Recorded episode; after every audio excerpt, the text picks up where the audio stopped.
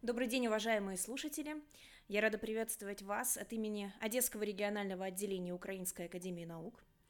И сегодня у нас с вами будет просветительский подкаст, я бы так его сказала, ознакомительный. Сегодня со мной в студии присутствует моя коллега, директор научно-исследовательского института «Международное судьбоаналитическое сообщество» Марина Николаевна Илюша. Добрый день. Всем доброго дня. И тема нашей встречи, тема нашего короткого ознакомительного разговора непосредственно такова – фигуры европейского мистицизма. Уже сразу повеяло мистикой, и э, чтобы вы имели возможность погрузиться в среду, а, я бы хотела сейчас обратиться к нашим коллегам, Наша экспедиционная группа уже прибыла в Мюнхен и находится сейчас прямо там. И первые результаты подготовки к флорентийской экспедиции, они уже есть, и кое-чем мы даже могли бы с вами поделиться. Итак, слово предоставляется академику, доктору философии Олегу Викторовичу Мальцеву.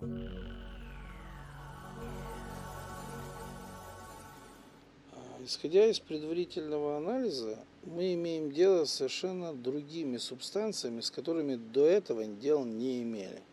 И в этом сложность. Первое. Это госпитальерский орден. Раз. Если, а, так сказать, на Сицилии и на юге Италии мы имеем дело с, с францисканцами и тамплиерами и орденом Святого Сантьяго, то здесь мы имеем дело с госпитальерскими крестами, а названия орденов совершенно другие. Но кресты везде госпитальерские. Следующий, который нас с вами ждет, это Иоанн Креститель без головы. Так вот, что это такое? Я, я встречаюсь первый раз с этим. До этого такой фигуры вообще нигде, ни в Австрии, ни во Франции, ни в Венеции, ни в Генуе, нигде не существовало. То есть там существует Иоанн Креститель. Что это за фигура? Вот это первая точка взлома.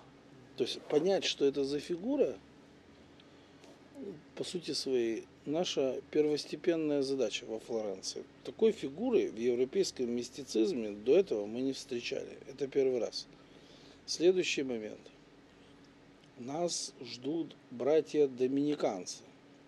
Еще одна темная сторона Луны, как бы, да, с орденом Святого Доминика мы встречались на Канарских островах в очень малой части. Мы встречались с орденом Святого Доминика а, и Августина в Испании. Мы встречались с ними э, где-то в какой-то части в наверное, Германии в какой-то маленькой части. Здесь Доминиканский орден номер один, то есть он полностью владелец Флоренции. Францисканский монастырь существует, и флоренцианские церкви существуют, но они очень малочисленные. Даже если они грандиозные, если даже они грандиозные, то они единичные. То есть, как бы, ну, по сути своей. Если есть одно величественное строение, то это ни о чем, ну, как бы не говорит. То есть здесь полное засилие госпитальерского ордена и полное засилие Доминиканского ордена. А еще есть Иоанн Креститель, который нам непонятен вообще. Ну, то есть не ясен. То есть что это такое? То есть он тоже повсюду. А Святой Рок представлен в очень малом ну, виде. Алиса нашла только чуть ли не одну церковь, Архангел Михаил тоже только в одном месте. Ну, опять это все чем мы можем руководствоваться? Мы руководствуемся только источниками, которые существуют, и фотографиями, которые сделаны до нас.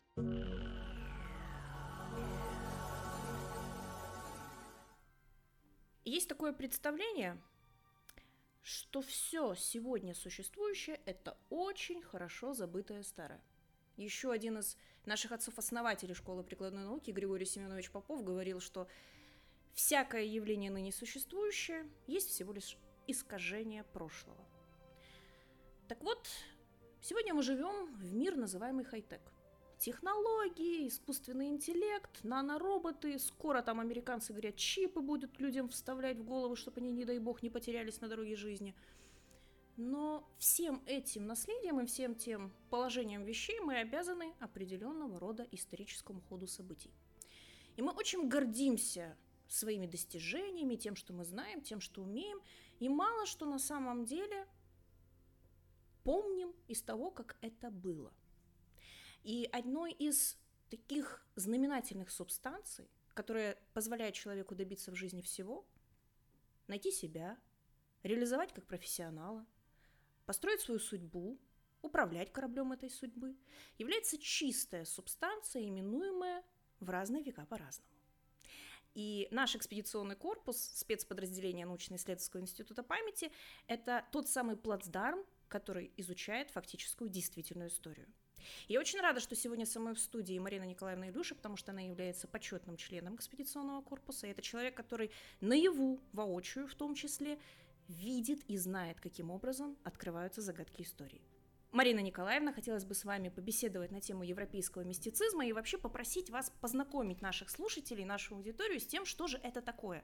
Что это за мистицизм такой, что это за знание, кто обитает, как мы вообще узнаем, посредством чего о науке европейского мистицизма.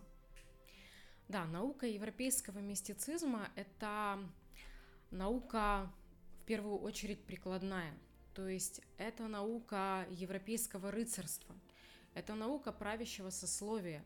И у многих людей может возникнуть вопрос, а зачем им эта наука? В первую очередь эта наука нужна тем людям, которые хотят в жизни чего-то добиться. Знаете, мало людей, ну, наверное, это, может быть, единицы, хотя я таких не встречала, которые хотели бы жить на этой земле плохо. Да? То есть каждый человек хочет жить хорошо. Он хочет добиваться успеха, результатов, быть успешной личностью. Так вот, европейский мистицизм – это та наука, которая позволяет добиться того, чего вы хотите в жизни. А человек не знает ничего об этой науке, то есть мало людей, да, которые вообще когда-либо слышали о такой науке, как европейский мистицизм. То есть это наука скрытая сегодня в современном мире, да, именно поэтому она вот стала мистикой, мистицизмом, то есть это то, что для человека неизвестно, да, все то, что неизвестно, является мистикой. А европейский мистицизм с человеком говорит посредством а, нескольких языков, языка символов, языка а, терминального, да, вот если вы поедете в Европу, вы можете увидеть архитектуру европейскую, да, которая состоит из многочисленных символов, из различных фигур, которые как бы разговаривают с человеком. То есть это определенные механизмы, это знания, это учебники, которые представлены в виде храмов, да, в виде э, разных архитектурных сооружений. Дело в том, что человек знакомится с фигурами европейского мистицизма бессознательно, то есть он этого даже не понимает, и вот нас Олег Викторович знакомил э, с этими фигурами на одном из симпозиумов. Это реализационная система памяти, где мы а, подробнейшим образом разбирали 8 фигур европейского мистицизма. То есть какие они, за что они отвечают, да, и дело в том, что человек, он как бы в жизни бессознательно знакомиться с этими фигурами, то есть ситуационно, да, события какие-то проходят, происходят в его жизни, а, и эти события, эти ситуации, это и есть проявление этих фигур европейского мистицизма. Если можно, поделитесь с нами, пожалуйста, расскажите, как вообще состоялось ваше первое знакомство и что это за загадочные фигуры такие? Буквально несколько примеров. Ну, мое знакомство, конечно же, а, было тогда, когда я впервые попала в экспедицию в Рейн, в город Гайдельберг, да, то есть, конечно, когда ты попадаешь в эту, в эту среду, когда ты смотришь на эту архитектуру, от которой веет такой мощью, такой силой, то есть это не передать словами. То есть вы хотите сказать, что тысячи людей гуляют по всем известным городам, будь то Мюнхен, Прага, э, Мадрид, Палермо, их окружает вся эта архитектурная красота, которая единовременно является шифром, там есть знания, да, и они просто все на это смотрят, и дальше происходит что-то невидимое, да, но что это, понять мы не можем, потому что языка этого не знаем. Да, совершенно верно. То есть все эти символы, а, все, вся эта архитектура а, — это определенные механизмы, механизмы памяти человека, вынесенные вовне, вынесенные в архитектуру, в архитектурные сооружения. То есть и посредством этих символов, то есть как бы ну, человек, который может прочесть эту архитектуру, да, то есть он понимает, что значит эти символы. А, то есть, по сути, можно сказать, архитектура разговаривает с человеком. Но человек, который не знает языка европейского мистицизма, он просто смотрит это как на красивую, красивые сооружения, красивая архитектура, не более того. Но я думаю, пора нам с вами уже приоткрыть немного завесу тайны на теме, на тем вопросом, что же это за фигуры такие, да? Я думаю, многие уже знакомы и с Георгием Победоносцем, и с Архангелом Михаилом, и замечательнейшей фигурой Святой Рок, да? То есть вообще изначально вот мое личное знакомство началось с того, что скажем так, я это себе представила как некий мнемонический язык. Знаете, есть такая наука памяти, да, мнемоника. И в мнемонике используются различные средства, подходы для того, чтобы работать с пластами информации, вернее, знания, да. Вообще мнемоника не для того, чтобы как попугай заучивать триллионы цифр, да, а для того, чтобы научиться быстро проникать в суть происходящего, находить эффективные решения, ну и действовать, соответственно, по уму.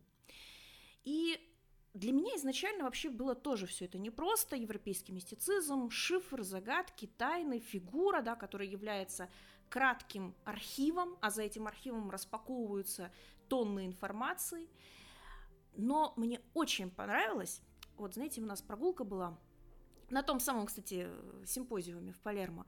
Гуляли мы по Палермо, и мне очень понравилось, как наш коллега, э, журналист, э, член экспедиционного корпуса Сергей Энгельман рассказывал как раз-таки про один из уроков, который ему преподала та самая фигура европейского мистицизма. Он говорит, иду я, значит, по делам, прохожу мимо святой Катерины. А она мне так сурово на меня смотрит и палкой грозит. И я, говорит, прохожу мимо, усмехаюсь, думаю, все будет хорошо. Знаете, не обратил внимания на несколько мелочей, а на мелочах, как говорится, и сыпется, да? И уже такой немного расстроенный возвращается обратно. Говорит, смотрю на Катю и понимаю, грозила она мне палкой не зря, да? То есть вот та самая святая Катерина, которая направляет человека по судьбе, она вообще учитель такой вот учитель, да. да, которая говорит, что лучше ты сам заранее остановись, подумай, что может пойти не так, подготовься. А, проверь, как у тебя дела, а уже потом знаете, есть такое выражение замечательное, не лезь в воду, не зная броду, да? Так вот, вот это предостережение, это в том числе одна из предохранительных функций вот тех самых фигур европейского мистицизма. И это малый такой вот пример, да? Но этот пример, в общем-то, показывает, как человек, который начинает знакомиться с этим языком, как он начинает видеть определенные события и улавливать вот эти причинно-следственные связи между ситуациями, которые череда за чередой происходят в его жизни. Знаменательнейшие две фигуры, которые направляют человека, это, конечно, Георгий Победоносец, уникальная система, которая показывает, что любой может добиться в жизни триумфа. И достойнейшим примером пути Георгия Победоносца является Гатта Мелата, велика, величайший полководец, медовая кошка Нарния Размо, который родился, как известно, вообще в обычной семье, это был сын пекаря. Но каким-то нежданно-негаданным образом сын пекаря превратился в венецианского полководца до такого, что гремел на весь мир. Кстати, те же самые флорентийцы, да, где у нас скоро во Флоренции будет научно-исследовательская экспедиция уже без пяти минут – те же самые флорентийцы, они обожали Гатамелату и говорили, что Эразму это самый, это достойнейший из людей. Так вот, вот это подняться, да, стать выковать себя, пройти этот путь, это как раз и есть один из основополагающих уроков Георгия Победоносца. Ну, конечно, есть и другие фигуры, вот Святой Рок, например. Да, есть Святой Рок, это фигура, которая олицетворяет судьбу человека, то есть как а, святой рок проявляется в жизни у человека. То есть это те ситуации, даже ситуации прошлого, да, вот иногда человек говорит там, за что мне это было, то есть что-то произошло в его жизни. Но дело в том, что когда проходит немного времени, да, человек понимает, для чего были эти уроки. То есть именно эти уроки сделали его тем, кем он сегодня является. Именно эти уроки позволили ему достичь того, чего он добился да, на сегодняшний день. То есть эта фигура она отвечает за судьбу человека. Эта фигура обладает неимоверной силой. Так как, а, знаете, судьба, она такая штука. Сегодня она что-то вам дает, А завтра эта фигура может все у вас отнять. То есть сегодня вы что-то получили, а завтра она может у вас все это отнять. Да, то есть как бы поэтому человек должен брать свою судьбу в управление, да, как бы управлять своей судьбой, а, либо же эта фигура будет тренировать его, да, до тех пор, пока он вообще не осмыслит судьбу, да, он не поймет, что вообще, то есть судьба в его руках, да, то есть он управляет своей жизнью, он управляет своей судьбой.